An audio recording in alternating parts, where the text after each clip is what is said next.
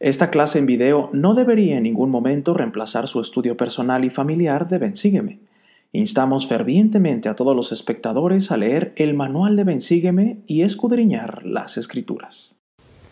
Hermanos y hermanas, muy buenas noches tengan todos ustedes. Su servidor Pepe Valle, como cada domingo, estamos aquí para poder compartir pensamientos y sentimientos en cuanto a la clase del día de hoy, las secciones del 41 al 44 que lleva por título Mi ley para gobernar mi iglesia.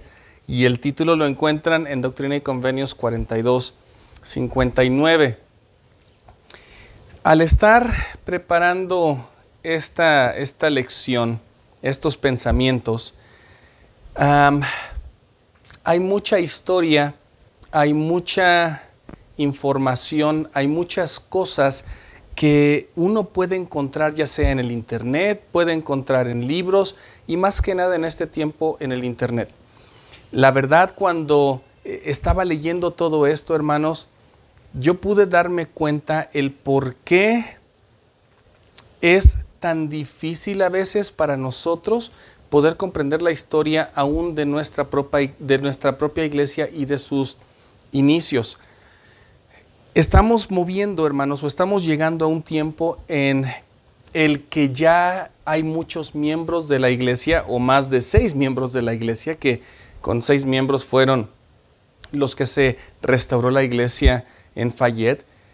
Pero desde la clase pasada ya el profeta José Smith le dijo a, todos los santos que había en el estado de Nueva York, váyanse a Ohio. Allá ya hay una congregación con Sidney Rigdon, ya hay como 100 miembros allá. Entonces les pide eh, a toda la gente que llegue a este estado de Ohio. Otra vez, la clase pasada hablamos de que muchas personas salieron, tal vez tuvieron que malbaratar sus tierras o las vendieron bien, pero tuvieron que dejar una vida que ya tenían hecha para llegar a Kirtland. Entonces, ya en esta región de Kirtland, hermanos, cuando ellos ya están aquí, ellos llegan y se encuentran con diferentes tipos de vida, con diferentes pensamientos, con diferentes personas que han vivido el Evangelio de diferentes formas. Muchas de estas personas ya buscaban el hecho de que pudieran entender la Biblia. Muchas de estas personas ya sabían acerca de la Biblia y, de las, ah, tal vez, de los relatos o de lo que se hablaba de José Smith. Ya lo habían escuchado y como les digo, ya, ya eran miembros. Sin embargo, fíjense lo que dice el manual de Ben Sígueme en el primer párrafo. iba a leer solamente eh, algo subrayado, pero voy a empezar en la parte de arriba del primer párrafo. El rápido crecimiento de la iglesia en 1830 y 1831 especialmente la oleada de nuevos conversos que llegaron a Kirtland, Ohio, entusiasmó y alentó a los santos, pero también presentó algunos desafíos. Y aquí es a donde quiero llegar. ¿Cómo se puede crear unión entre un grupo de creyentes que estaba creciendo rápidamente, especialmente cuando llevan consigo doctrina y prácticas de, religiones anteriores? Con esto, hermanos, yo quisiera que ustedes pudieran imaginarse este pequeño pueblo de Kirtland, que de hecho es muy bonito y, vamos a, al final de este video vamos a poner un video, así que no se, cuando termine la clase no se vayan porque vamos a poner un video de cuando grabamos allí en Kirtland en persona. Pero en este pueblito ya hay, no sé, 200 personas que son miembros de la iglesia, junto con todas aquellas personas que no son miembros de la iglesia. Y al yo estar estudiando de muchos libros, de muchas fuentes, hermanos, y tratar de comprender lo que estaba pasando y tratar de imaginármelo, lo que estaba pasando en ese momento con miembros nuevos, con un profeta que habla con Dios, lo cual es completamente diferente en este tiempo. Y poder para mí comprender toda esta historia, la verdad no sé, hermanos, qué tanto yo les pueda explicar y ayudar a comprender la historia, porque es muchísima. Imagínense 200 personas y muchos de estos en aquellos entonces les gustaba escribir en sus diarios. Así que, de acuerdo como fue su interacción con el profeta, de acuerdo como fue su relación con la iglesia, tal vez unos escribieron, el profeta fue lo máximo, y otros, como lo podemos encontrar en internet, el profeta fue lo más malo, porque hizo esto. Y yo me quedo pensando, hermanos, en todos aquellos, y si usted es uno de ellos, yo quisiera que, escuchara con el corazón lo que le voy a decir. Yo no sé, hermanos, cómo podemos basar el, el, hecho, o no, tan, no sé si basar, o completamente destruir nuestro testimonio de lo que hemos sentido, de los frutos que hemos recibido en nuestras vidas, del libro de Mormón y de todas las cosas bonitas que este Evangelio nos ha hecho sentir al encontrar que uno de estos 200, 200 personas, de acuerdo a cómo fue su relación e interacción con el profeta y con la iglesia, diga que el profeta es falso, que el profeta hizo esto, que el profeta se aprovechó de esta persona, o hizo aquello, o quiso formar tal cosa o las ordenanzas del templo se las sacó de algún otro lado. Hermanos, como les digo, al estar estudiando la historia y no solamente la historia dentro de la iglesia, yo puedo ver que para poder comprender la historia tendríamos y, y poder tener una, una base bien seria y objetiva, tendríamos que leer 200 libros o 200 diarios de cada persona que estuvo en ese tiempo. Hermanos, dos cosas que quiero mencionar antes de entrar a este periodo de Kirtland, porque ya en este periodo ya se son muchas cosas las que pasan, se convierte un, eh, se, se construye un templo, se reciben revelaciones ya para la iglesia, ya no tan solo para personas directamente, ya el profeta está empezando a hablar a una congregación creciente, ya están empezando a ver diferencias entre ¿Por qué vive alguien de una manera si yo lo vivía de otra forma en mi religión. Y ahora el profeta me dice, es un es algo muy bonito que está pasando, pero también puede ser un caos completo, porque el profeta está tratando de alinear las revelaciones que él recibe de Dios a lo que eh, esta comunidad necesita en este tiempo. Con eso les digo, la invitación son dos. Una, hermano, hermana, no deje que su testimonio decaiga o completamente usted deje la iglesia porque encuentra lo que dijo una persona del profeta, porque dijo encuentra una persona en el internet que dice que el profeta y la iglesia fueron malos. Tampoco, y voy a ser objetivo, no quiero que me crea todo a mí. Sin embargo, hermanos, escuche lo que el Espíritu Santo les dice.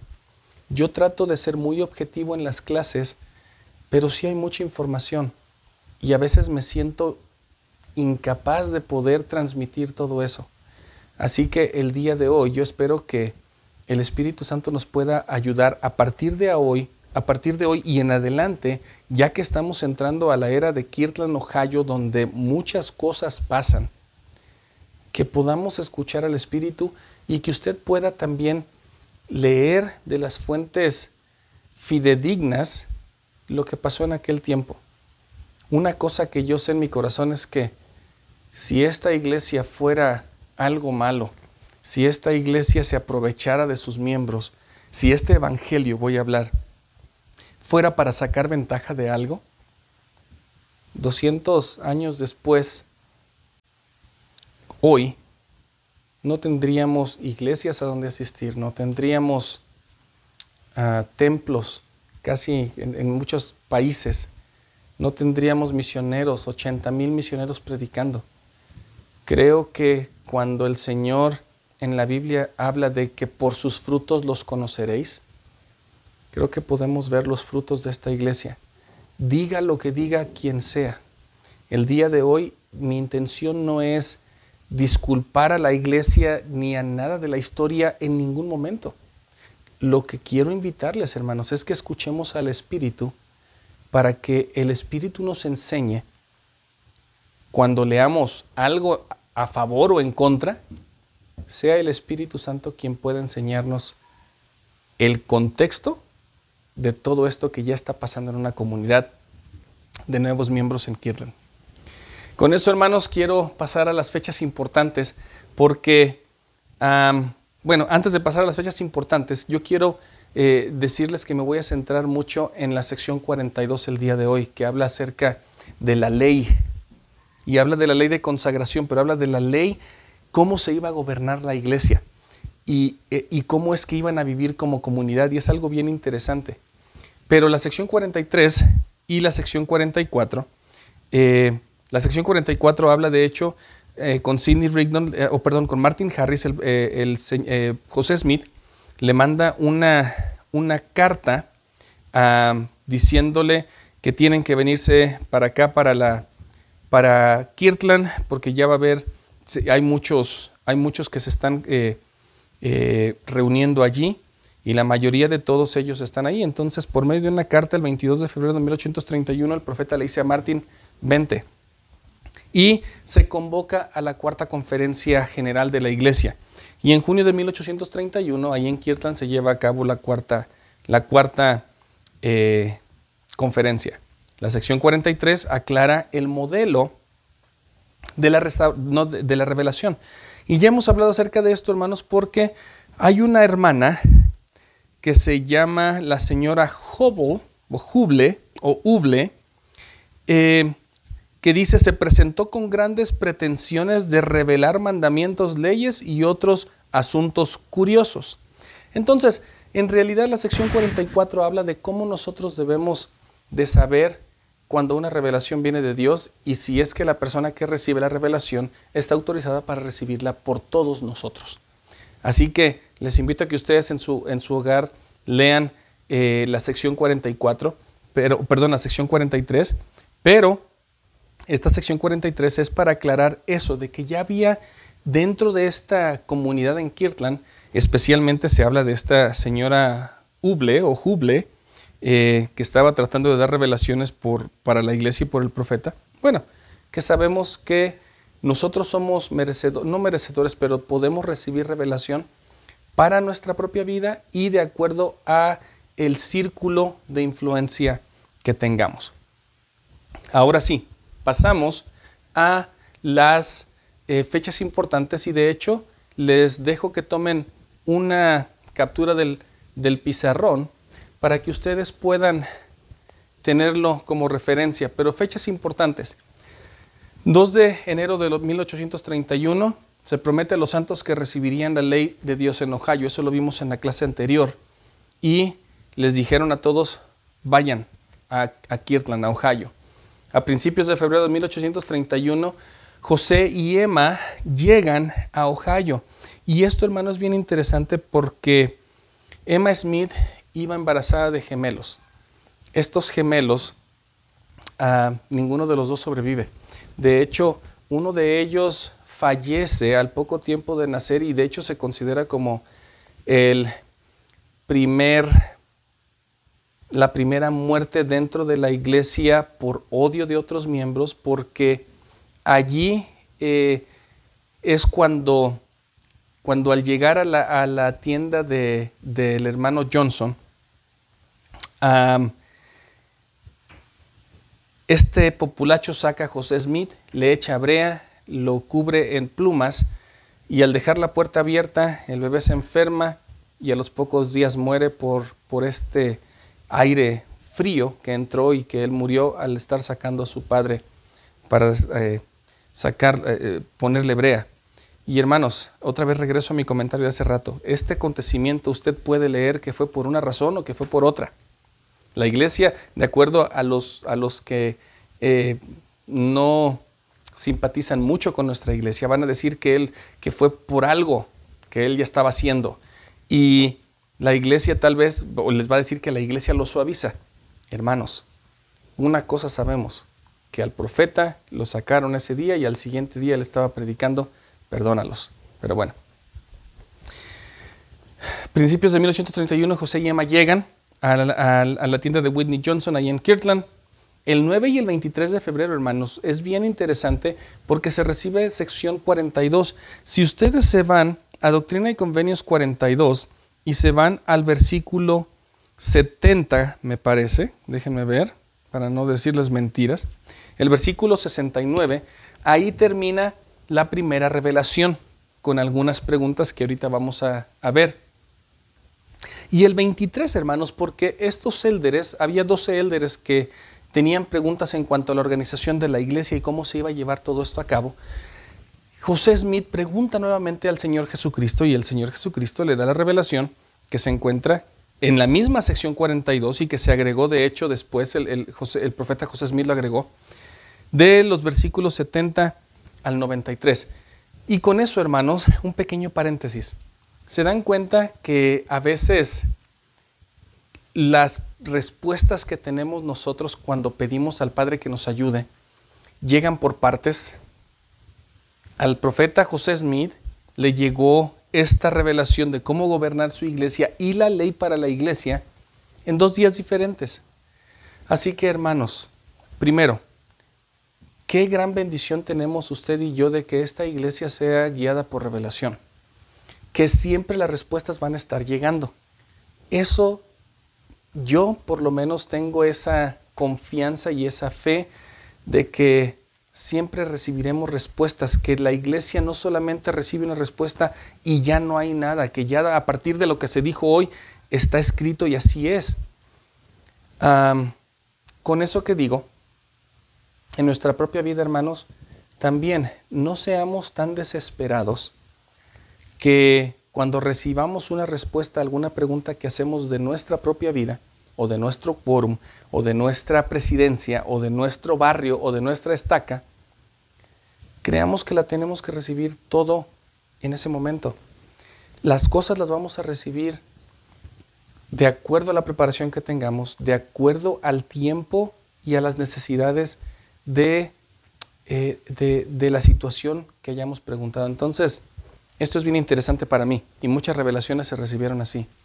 También en febrero de 1831 se recibe la sección 43 y 44. Como les digo, ya en, en Kirtland empiezan a haber muchas revelaciones y, muchas cosas empiezan a pasar allí.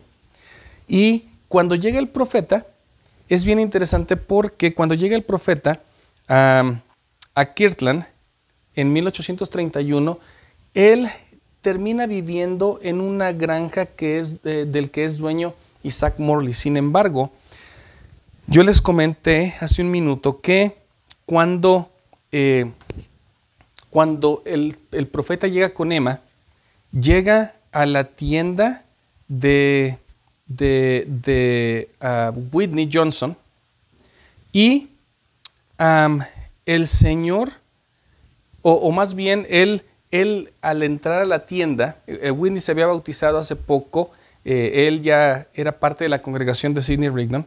Entonces, el profeta llega a la tienda y le dice, este, Whitney, aquí estoy, tú eres el hombre. Y él se queda así como, bueno, ¿y tú quién eres? Y él le contesta, yo soy José Smith, el profeta. Bien interesante esta parte porque eh, bueno, él llega, el, hermano Johnson les da eh, oportunidad de que vivan aquí o allí, y allí es donde empiezan a, pasar muchas revelaciones y a recibirse muchas cosas. Sin embargo, terminan viviendo en la comunidad de Isaac Morley. Y en esta comunidad, hermanos, fíjense que quiero hablar de algo muy rapidito antes de decirles eh, de todas las preguntas que eh, comprenden la sección 42. En la granja de Isaac Morley, y creo que en este tiempo, en esta área de Nueva York y de Kirtland, las personas que se convertían al, Evangelio, todos ellos querían vivir una orden unida. Tal vez han escuchado esta también, esta frase, cuando hablamos de la consagración o la ley de consagración, pero eh, todos, ya había un grupo, antes de que fueran los miembros de la iglesia, llegaran allí a Kirtland, ya había un, grupo allí en la, en la granja de Isaac Morley viviendo juntos porque de hecho en cada, parte de la Biblia y en cada lugar donde, donde después de que alguien eh, se convertía al Evangelio, y aún en la Biblia, por ejemplo, en Hechos, o se convertía al Evangelio, dice en Hechos 2, 44, 45, y todos los que habían creído estaban juntos y tenían en común todas las cosas, y vendían sus posesiones y sus bienes y los repartían a todos según la necesidad de cada uno. Esto estamos hablando de, Hechos y Pablo y en el Antiguo Testamento y Pedro siempre ha habido ah, que al aceptar el Evangelio es una forma de congregarse. Y en este tiempo ya había una comunidad allí en esa granja que se hacía llamar la familia. Y como en familia, bueno, pues todas las cosas que tenían ellos y tratando de que se fueran, que fueran en común, había algunas disputas. El, presidente o el profeta José Smith llega y le empiezan a preguntar, bueno, oye, ¿cómo vamos a vivir todos juntos? ¿Cómo nos vamos a congregar? Debe de haber alguna forma en que yo no me pelee. Y fíjense un, este, un dato interesante o una anécdota interesante que dice eh, en el manual eh, de instituto de la clase del, de Doctrina y Convenios 42, dice, por ejemplo, Eman Bassett, aquí les, doy el, ejemplo de las disputas que había, tomó un reloj de bolsillo que pertenecía a Levi Hancock y lo vendió. Al preguntarle por qué lo había hecho, dijo, bueno, pensé que era propiedad de la familia. Hancock respondió que no le agradaban esos hechos familiares y que no los toleraría más. Así que, cuando el profeta José Smith llega y él pregunta para recibir la ley, Dentro de todo esto, hermanos, recibe lo que nosotros conocemos como la ley de consagración. Se encuentra en los versículos del, 30 al 42 en la sección 42. y, vamos a, pasar eh, varios minutos breves de, esta, de este video hablando de la ley de consagración. Sin embargo, antes de pasar allí, yo solamente quiero ver qué es lo que se preguntó en la sección 42 y qué se recibió. Vamos a leer unos versículos y después vamos a hablar con más detenimiento acerca de la ley de consagración porque es algo bien interesante. en, el manual, en el manual de instituto, estos había 12 élderes que estaban preguntando acerca de cómo gobernar la iglesia, así que la pregunta número uno fue si las distintas comunidades de santos debían congregarse en un lugar o permanecer separadas por el momento. Número dos, ¿cuál era la ley del Señor para gobernar y regular su iglesia? Número tres, ¿cómo debían cuidar de las familias de aquellos llamados a servir como misioneros? Número cuatro, ¿cómo debían conducirse con los no miembros, los santos que vivían bajo los principios de la consagración? Y, la pregunta número 5, ¿qué preparativos se debían hacer a fin de cuidar de los santos que llegaban del este? Si ustedes, hermanos, se van al manual de Ven Sígueme, y discúlpenme que esto está sonando como mucha información hasta ahorita, pero como les digo, creo que ahora ya se pueden dar cuenta cómo es que me sentía al preparar esta clase de, esperar ah, y, de pedirle al Padre que pueda compartir todo esto con ustedes. En el manual de Ven Sígueme, si ustedes se van a la sección ah, o al manual, ustedes van a ver que en el manual, y espero que lo puedan ver aquí, les da los versículos y ustedes pueden encontrar qué respuesta dio o qué es lo que, por ejemplo, el Señor está hablando en esta revelación de el, sección 42. Así que, por ejemplo, vamos a, vamos a ir a leer algunos versículos en la sección 42. y antes, antes de irnos a la sección 42, sección 41, Edward Partridge es llamado como el primer obispo de la iglesia. En el versículo 9 dice, y además de la sección 41, y además he llamado a mi siervo Edward Partridge y doy el mandamiento de que sea nombrado por la voz de la iglesia y que sea ordenado obispo de la iglesia y que deje su comercio para dedicar todo su tiempo al servicio de la iglesia. En este tiempo, hermanos, tal vez el, hermano Partridge, sin saberlo, ya el, el, Señor Jesucristo, por medio del profeta José Smith, le estaba diciendo, vende tu negocio de hacer sombreros. Él, él hacía sombreros. Entonces, él le decía, tienes que dejar tu trabajo y dedicarte 100% a la iglesia. Eh, ahorita yo no creo que ninguno de los hermanos que esté sirviendo como obispo, ni ningún presidente destaca, creo, le pedirá a ningún obispo que deje su trabajo para servir como obispo. Y, bueno, lo que yo quiero mencionar aquí es que ha habido muchas cosas eh, eh, que pasaron muy diferentes en 1831 a como nosotros lo vivimos el día de hoy. Pero bueno, otra cosa que les quiero mencionar, aquí hermanos, ustedes pueden darse cuenta en el resumen de la sección 42, de los versículos del 1 al 10, por ejemplo, les da eh, una, una, breve reseña de lo que se habla, del versículo 11 y 12 y así sucesivamente, porque esta sección tiene 93 versículos. Entonces, para que ustedes los puedan comprender mejor, porque es lo que yo hice, lo pueden ir dividiendo por secciones y por partes para que toda esta semana lo puedan leer. fíjense que en el versículo 1 de la sección 42, el Señor dice, escuchad, oh élderes de mi iglesia. Y otra vez había unos élderes quienes hicieron las preguntas, por eso se dirige a ellos, pero se aplica a todos nosotros. Que os habéis congregado en mi nombre, a saber, Jesucristo, el Hijo de Dios viviente, el Salvador del mundo, por cuanto creéis en mi nombre y guardáis mis mandamientos.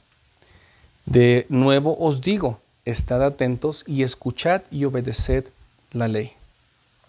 Entonces, en este caso, hermanos, el Señor le está diciendo a estos élderes, les voy a decir aquí, ustedes tienen que escuchar lo que les voy a decir, poner mucha atención y hacerlo.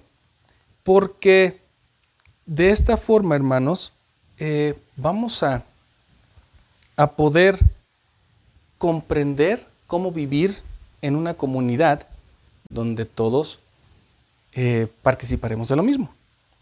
Y fíjense,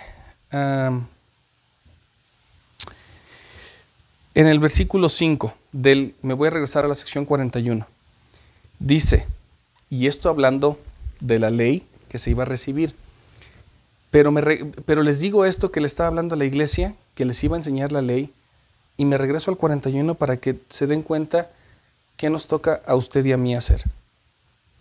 El que recibe mi ley y la guarda, versículo 5 de sección 41, tal es mi discípulo. Y el que dice que recibe mi ley y no la guarda, no es mi discípulo.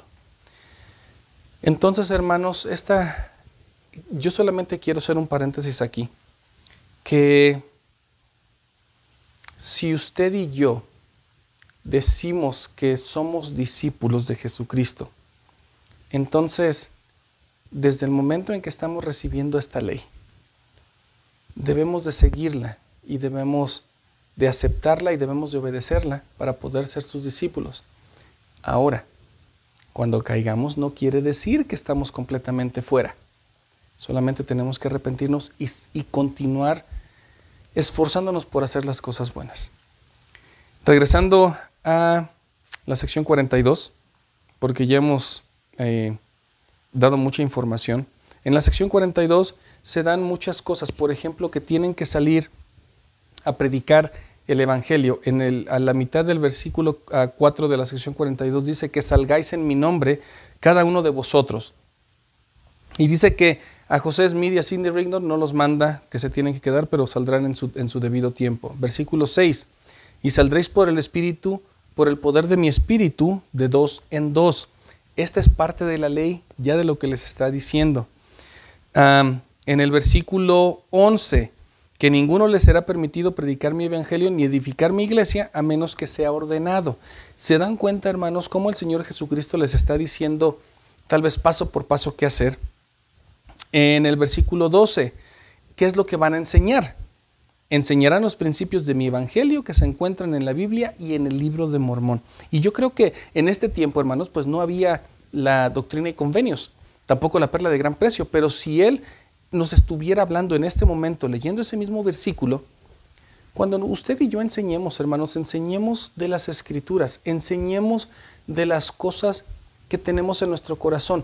Nosotros hemos sido bautizados, nosotros hemos recibido un testimonio, tenemos los libros canónicos, tenemos lo suficiente para predicar y enseñar. es bueno poder comprender toda la historia y lo demás. Sin embargo, para que alguien conozca el amor de Dios, lo único que necesita es nuestro testimonio. Sin embargo, es bueno saber de las escrituras. Después continúa, de hecho, en los versículos 18, 19 y más o menos hasta el 29, les habla acerca de lo que no se debe hacer, parecen hasta los, de parte de los diez mandamientos. En el versículo 18 no matarás, en el versículo 20 dice no hurtarás, en el versículo 21 dice no mentirás, en el versículo 22 amarás a tu esposa, en el versículo 24 no cometerás adulterio, en el versículo 27 no hablarás mal de tu prójimo. En el versículo 28, y el que no se arrepienta, eh, si peca, será expulsado. Y entonces, hermanos, y bueno, me voy a saltar este, los siguientes versículos del 30 al 42 porque quiero regresar allí. Pero después de eso, habla acerca de cómo eh, eh, esta ley, cómo ayudar a aquellos que están enfermos. Por ejemplo, en el 44, ah, bueno, Ah, eso es parte todavía del el 42, es parte de la, de la ley de consagración. Pero en el 44, y los élderes de la iglesia, dos o más, serán llamados y orarán por ellos, hablando de cómo dar una bendición para, para, para bendecir a los enfermos y afligidos, y les impondrán las manos en mi nombre. Después continúa, eh, si alguien muere, bueno, eh, si muere en mí, podrá ir a, vivir con Dios. El versículo 43, permanecerás firme en el lugar de tu mayordomía. Y ahorita vamos a hablar de esa palabra de mayordomía porque me encanta. Es especialmente relacionado con la ley de consagración. Y si obtienes, en el versículo 55, y si obtienes más de lo necesario para tu sostén, lo entregarás a mi almacén. Eso también habla de la, de la ley de consagración. En el versículo 62 está hablando de dónde va a ser la nueva Jerusalén, porque de hecho estaban buscando un lugar, hermanos, donde congregarse todos, como se hizo aún en la antigüedad. Y continúa hablando de la disciplina de la iglesia. por ejemplo, en el versículo 80, y si algún hombre o alguna mujer cometiera adulterio, él o ella serán juzgados ante dos o más élderes de la iglesia. Y continúa, si se reconcilian, bueno, entonces pueden hacer, eh, básicamente pueden recibir el perdón.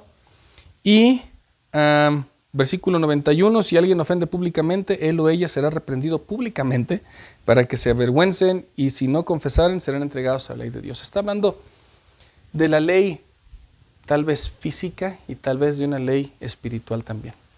Pero con todo esto, hermanos, nosotros hemos escuchado hablar acerca de la ley de consagración. Y para muchos es no sé si es difícil o si es fácil comprenderlo, pero sí hay muchas preguntas. Algunos dicen que nosotros ni siquiera estamos viviendo la ley de consagración ahora. Y ahorita vamos a ver eh, qué es lo que han dicho nuestros profetas. Pero de los versículos 30 al 42 se habla de la ley de consagración. Pero en el versículo 30, hermanos, se habla específicamente de lo que son los principios de esta ley y estos principios siguen vigentes el día de hoy. Versículo 30. Y he aquí, te acordarás de los pobres y consagrarás para su sostén lo que tengas para darle de tus bienes, mediante un convenio y un título, que no pueden ser violados. En aquel entonces, hermanos, en 1831, así como esta comunidad. La ley de consagración se vivía de tal forma en que cada familia iba con el obispo, en ese caso Edward Partridge, y se sentaban a hacer una relación de todo lo que ellos tenían.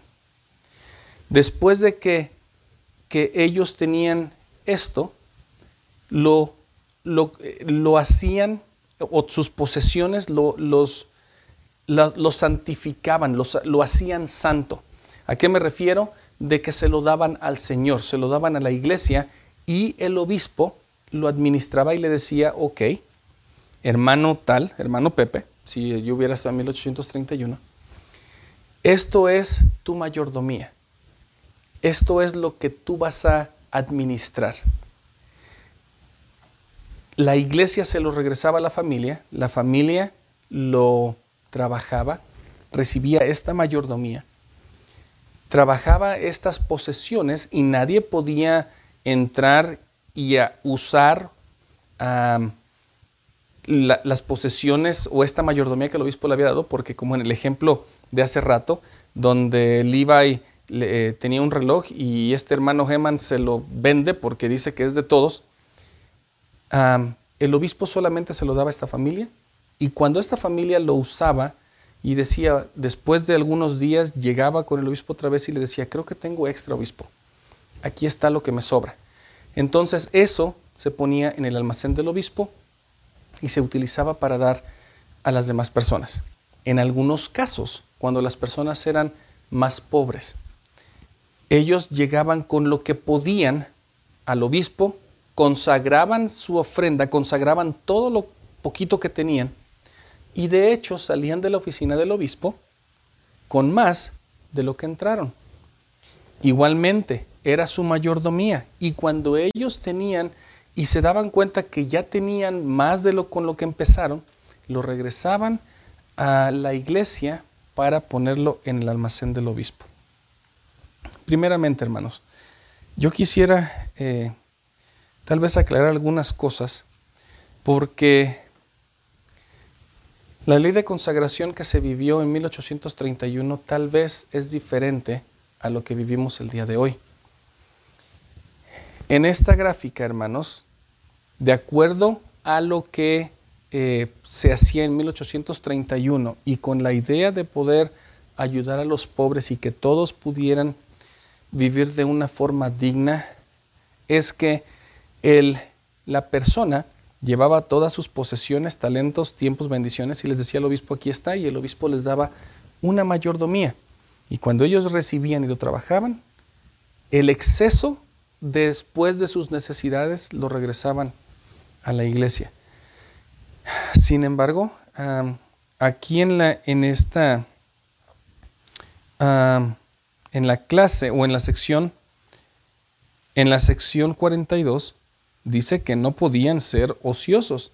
El versículo, en el versículo 42, le dice, no serás ocioso porque el ocioso no comerá el pan ni vestirá la ropa del trabajador.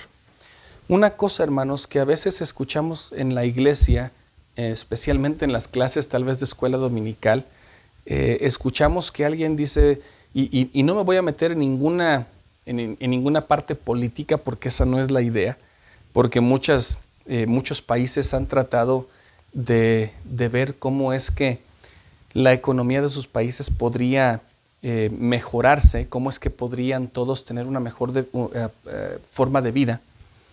Y siempre en estas conversaciones, siempre hay alguien que dice, pero si yo trabajo más, ¿cómo le voy a dar al que, al que trabaja menos? Eso es completamente erróneo al pensar de la ley de consagración. En esta ley de consagración, hermanos, el obispo les daba una mayordomía y ellos tenían que trabajar sobre esa mayordomía que les daba el obispo, porque ya estaba consagrado. Y quiero que piensen aquí, si usted, hermano, ha sido receptor o receptora de las ofrendas de ayuno de un barrio, se da cuenta que esa ley de consagración la seguimos viviendo, pero ahora se llama la ley de bienestar o el programa de bienestar, donde el obispo se sienta con ustedes, revisa su situación y después de revisar esto le otorga una mayordomía. Y lo voy a decir más claro, sea la renta, sea una despensa, sean víveres, sea para pagar la luz. Le entrega esta mayordomía y espera el Señor, por medio del obispo, que nosotros podamos traer el excedente después de que hayamos cubierto nuestras necesidades, podamos regresarlo a la iglesia. Muchos también, hermanos, dentro de la iglesia y en algunas clases hemos escuchado decir que la ley de consagración no se vive ahora, porque eh, era una ley tan difícil que se quitó y que ya no la vivimos ahora y que se nos dio una ley más fácil que es la ley del diezmo. Bueno, el primer punto que quiero aclarar, el diezmo no se implementó en dentro de la iglesia o no se restauró, no se reveló hasta 1838. Y esta ley del diezmo es completa, aunque sí es una subley de la ley de consagración, no reemplaza la ley de consagración ni es tampoco una ley menor. Es una ley por sí sola que nos ayuda y nos prepara para vivir más plenamente la ley de consagración. Si alguien dijera que la ley de consagración no se vive ahora, imagínense para todos aquellos que hemos entrado al templo y que hemos hecho convenios, la ley de castidad y la ley de consagración son dos leyes las cuales nosotros prometemos dentro del templo vivir.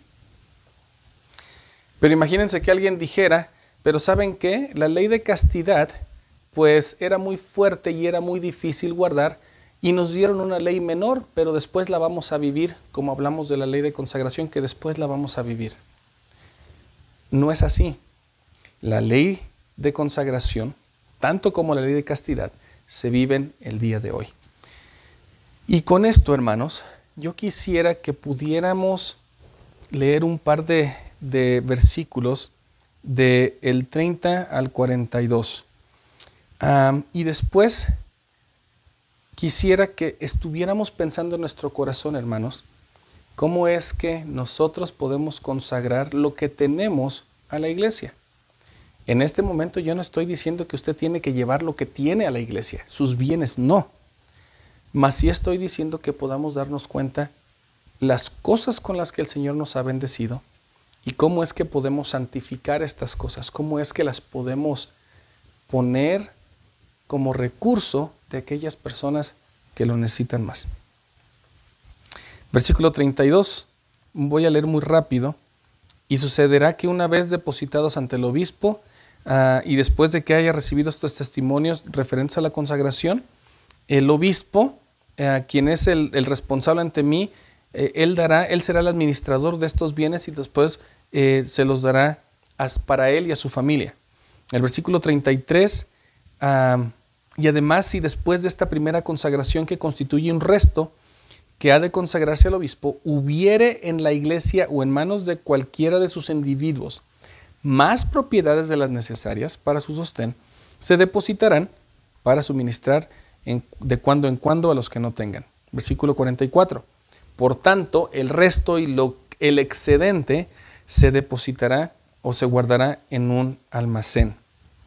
Y Recuerdan, yo no sé, hermanos, en, en, los diferentes países, pero en, Utah, por ser la sede de, la iglesia, hay edificios que se llaman el almacén del obispo.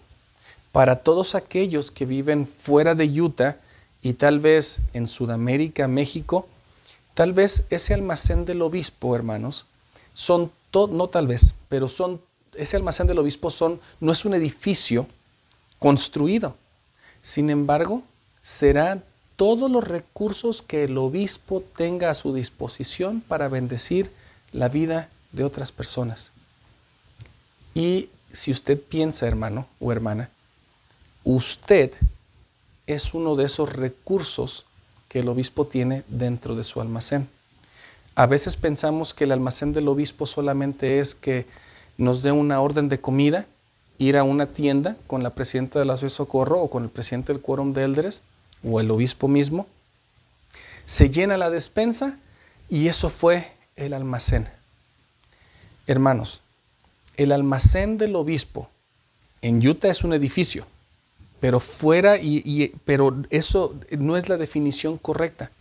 El almacén del obispo son todos los recursos, tangibles o no, que el obispo tiene a su disposición para poder bendecir la vida de aquellos que no lo tienen.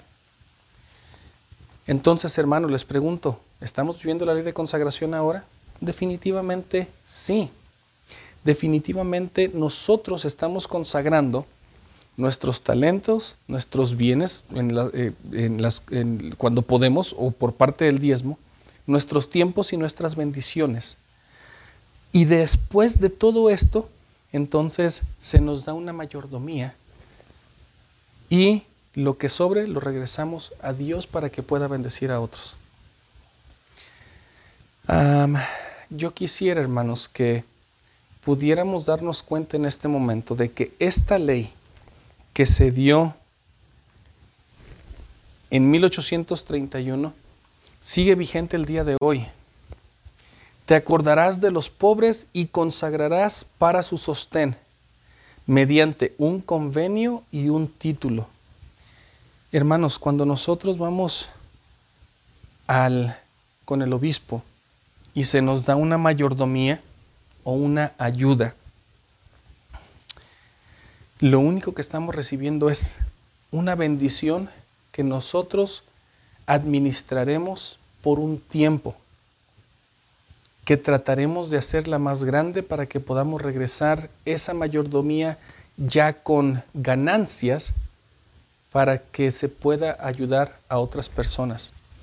Nosotros, hermanos, entramos en un convenio y se nos da un título, se nos da una propiedad el Dios nos ha dado un título o unas escrituras, no sé cómo se llame, una factura diciendo las cosas que tienes tú, Pepe, o hermana o hermano, son tuyas.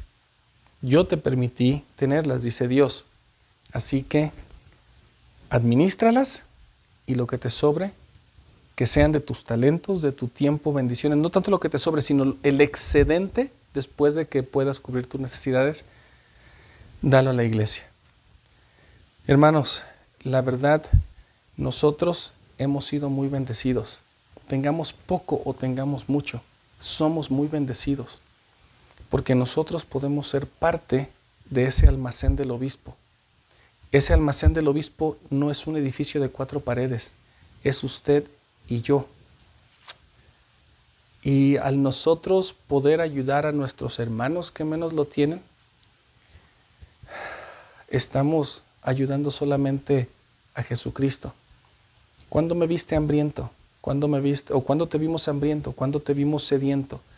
¿Cuándo te vimos desnudo y te vestimos? En Mateo 25 dice, en cuanto lo hiciste a uno de estos mis hermanos más pequeños, a mí lo hicisteis. En este momento, hermanos, si quisiera que en su corazón y en su mente pudiéramos tener una oración de, de que pudiéramos comprender cómo es que nuestra consagración en este tiempo se aplica.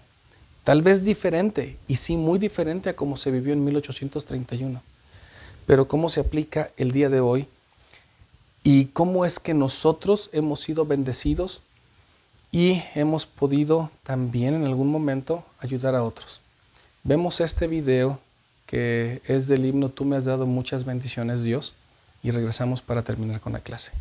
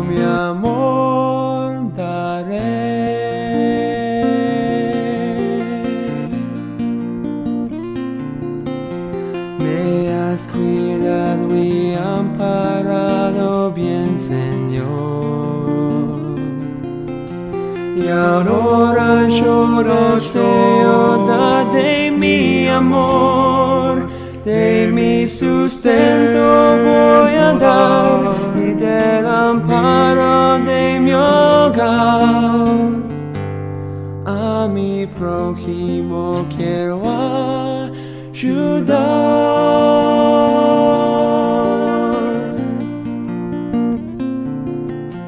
por tantas bendiciones que me das, Señor. Los que necesiten yo daré mi amor. Mi gratitud quiero expresar, sirviendo a otros con bondad. Y así, y así haré. De mi sustento voy a dar y del amparo de mi hogar. Y así, y así haré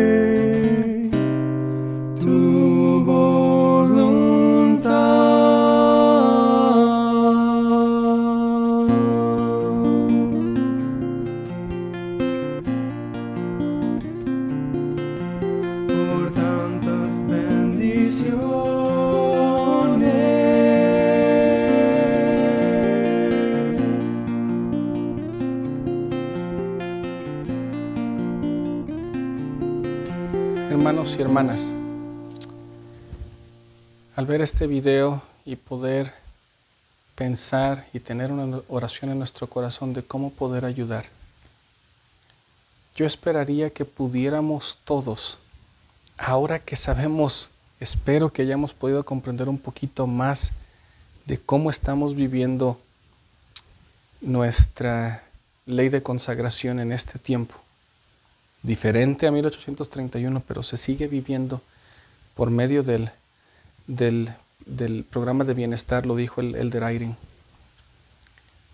Yo esperaría que pudiéramos ir y sentarnos con el obispo y decir, obispo, quiero consagrar mi tiempo, mis talentos, lo que yo sepa hacer, sea tocar el piano, sea dar un, un discurso, sea servir, sea bendecir la vida de aquellos como sean. Y que el obispo al evaluar nuestras, eh, nuestras cualidades, nuestro tiempo, nuestras bendiciones, nuestros talentos, Él nos regrese una mayordomía y diga, esto es lo que te doy. El Señor nos va a decir, esto te doy por medio de su obispo. Que lo podamos administrar de tal manera de que esos talentos, bendiciones y amor que tengamos se pueda multiplicar para que traigamos ese excedente de regreso a la iglesia. El almacén del obispo, hermanos, no es un edificio, somos todos nosotros. Y el almacén del obispo no es tanto acerca de dinero. Las ofrendas de ayunos ayudan allí, pero el almacén del obispo es usted, soy yo, pudiendo y estando dispuestos a dar una palabra de aliento, una visita y poder ayudar a otros. De mi sustento voy a dar y del, amparo de mi hogar. Y así haré tu voluntad, de acuerdo al himno. Hemos sido muy bendecidos, que podamos recordar que esta ley de consagración todavía está vigente y la estamos viviendo el día de hoy. Que podamos velar por aquellos pobres tanto de temporalmente como de espíritu y que podamos ser parte de esta gran bendición que el Señor Jesucristo nos ha dado a nosotros, que nos ha puesto por mayordomos, que podamos multiplicar estas mayordomías, estos talentos, estas bendiciones, nuestras posesiones, para que podamos ayudar a aquellos que lo necesitan más. Es mi oración, en el nombre de Jesucristo. Amén.